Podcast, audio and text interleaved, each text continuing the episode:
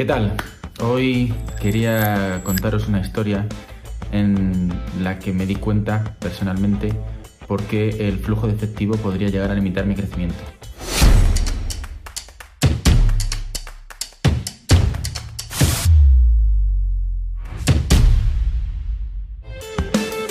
Cuando estaba comenzando con Neatac, en uno de los momentos en que comenzamos a crecer más rápido, me di cuenta que yo tenía que adelantar dinero hasta que cobraba a los clientes, puesto que los cobraba a final de mes o incluso en algunos casos se demoraban y me pagaban más tarde.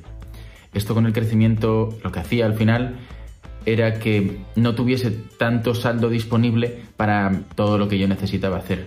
Es decir, no tenía todo el efectivo que yo necesitaba para comprar todo lo que era necesario para seguir creciendo. Necesitaba más personal, necesitaba contratar ese personal con cierto tiempo antes para poder dar salida a todos los clientes y que realmente ellos estuviesen integrados en la organización. Bueno, eh, las personas llevan tiempo hasta que se ponen a trabajar y realmente eh, rinden todo lo necesario. Entonces tenía que prever ese crecimiento, estimar lo que íbamos a conseguir y adelantarme a ello poniendo dinero por adelantado. Además, no solo eso, sino que en, en el modelo de negocio actual de servicios que nosotros manejamos como agencia de marketing, el coste de un cliente no se recupera en el primer mes. Por eso se hacen contratos. Contratos en los que en X tiempo tú recuperas la inversión en captación de clientes y a partir de ahí comienzas a ganar. Porque el coste de captación de clientes es mayor que el primer mes, es decir, con un mes no te vale para cubrir los costes de captación de clientes.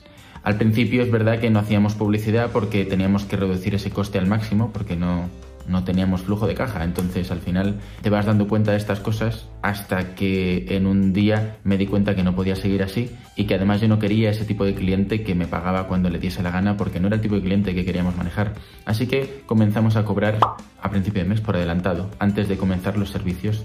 Prácticamente todos los clientes que tenemos los cobramos así y es que una de las cosas más importantes a la hora de conseguir hacer crecer tu negocio y que el crecimiento no se vea limitado es el flujo de caja que tengas tú en tu empresa. Llegados a este punto me preguntarás, bueno, Jesús, es que yo no puedo a lo mejor por mi modelo de negocio, yo no puedo cobrar pues yo que sé, hay muchas empresas que es imposible porque a lo mejor el valor que aportas no es tan grande como para que un cliente esté dispuesto a pagarte por adelantado. Bueno, es cierto, hay muchas empresas de servicios que por mucho que quieran no van a poder hacerlo así porque está tan, tan, tan impuesto en el sector que no se puede cambiar la forma de pago. Bueno, existen otras formas de conseguir un mayor flujo de efectivo. Además es una de las cosas, de las recomendaciones más importantes en una crisis. ¿Por qué deberías aumentar tu flujo de efectivo? Porque vas a poder hacer frente a posibles imprevistos, porque ahorras dinero de financiación de bancos, porque al final va a hacer que todo fluya mucho más rápido y que puedas conseguir un crecimiento mayor sin, sin tener ese, ese agobio además de si voy a cobrar, no voy a cobrar.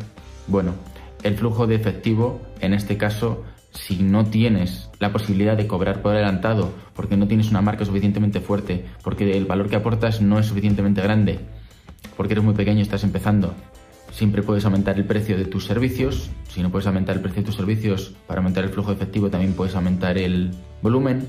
Puedes aplazar pagos a proveedores. Esto es algo que suelen hacer muchas las empresas. Nosotros, dependiendo del caso, en algunos casos también lo hacemos. Las empresas cuanto más grandes son esto lo hacen más todavía porque saben la importancia del flujo efectivo para el crecimiento y todas las grandes empresas aplazan pagos. A no ser que el descuento sea suficientemente interesante como para que pagues por pronto pago, Todas las grandes empresas prefieren aplazar pagos a proveedores lo máximo posible. Otra cosa que puedes hacer es bajar el coste de los productos o servicios que vendas, es decir, el coste proporcional al producto. Esto te ayudará a aumentar el flujo de efectivo. Generalmente también te suele ayudar a aumentar el margen si no bajas el precio de los productos. Otra cosa son los costes operativos. Los costes operativos, como en otros vídeos he estado contando, es interesante que se bajen y una de las formas más rápidas de hacerlo es con automatizaciones. Por ejemplo, algo que suele pasar es que cuando al principio eres pequeñito y vas escalando, necesitas muchas personas para hacer cosas que en realidad se pueden automatizar. Por ejemplo, envíos de facturas. Se pueden automatizar los envíos de las facturas de forma que tú no necesites estar pendiente de esto, te ahorra tiempo de una persona, consigues que vaya mucho más rápido. La firma de contratos se puede digitalizar y automatizar, los avisos a los clientes para que firmen, se pueden automatizar procesos de comunicación entre distintos departamentos, se pueden automatizar mil cosas mil, mil, mil, mil cosas y cuantas más cosas tengas automatizadas, más bajas los costes operativos y más margen consigues. Al principio es una inversión, es un gasto, pero a la larga acaba bajando los costes y consiguiendo que tu margen aumente. Por eso las empresas más grandes suelen tener más margen que las pequeñas, porque a medida que vas creciendo vas implementando eh, mejoras de este tipo que ayudan a, rebajar los costes operativos. Otra cosa que te va a ayudar a aumentar el flujo de, efectivo es las deudas a por cobrar. Eh, si consigues reducir poniendo alguna cláusula en los contratos, el cobro de, aquellos clientes que se pasan incluso del tiempo que te habían dicho que tardarían en pagarte, pues también conseguirás eh, con estas pequeñas penalizaciones en los contratos, les avisas antes para no, la cuestión no es penalizarles, la cuestión es que directamente no, no lleguen a ese punto, ¿no?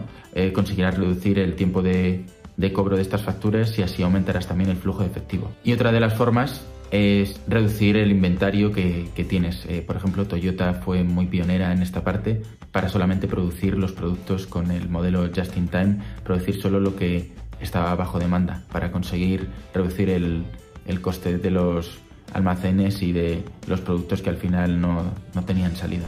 Espero que este vídeo te haya servido y espero que te des cuenta de la importancia del flujo de efectivo. También sé que es muy, muy, muy complicado y que cuanto más pequeño eres, más difícil es presionar tanto a clientes como a proveedores como reducir todos los costes operativos. Pero si desde el día uno, si desde ya vas pensando en cómo hacer esto, seguramente lo consigas mucho antes que si no le prestas esa atención a esta parte. Al final el efectivo es muy importante y es tan importante como eh, las ganancias. De hecho, muchas empresas que han ido creciendo exponencialmente, como Uber, no hubiesen podido crecer tan rápido a pesar de tener unas ganancias que podían haber tenido unas ganancias perfectamente de cientos de miles de millones, no hubiesen podido crecer tan rápido si no tuviesen más efectivo y más efectivo accionistas para poder continuar ese crecimiento y conseguir que sea exponencial.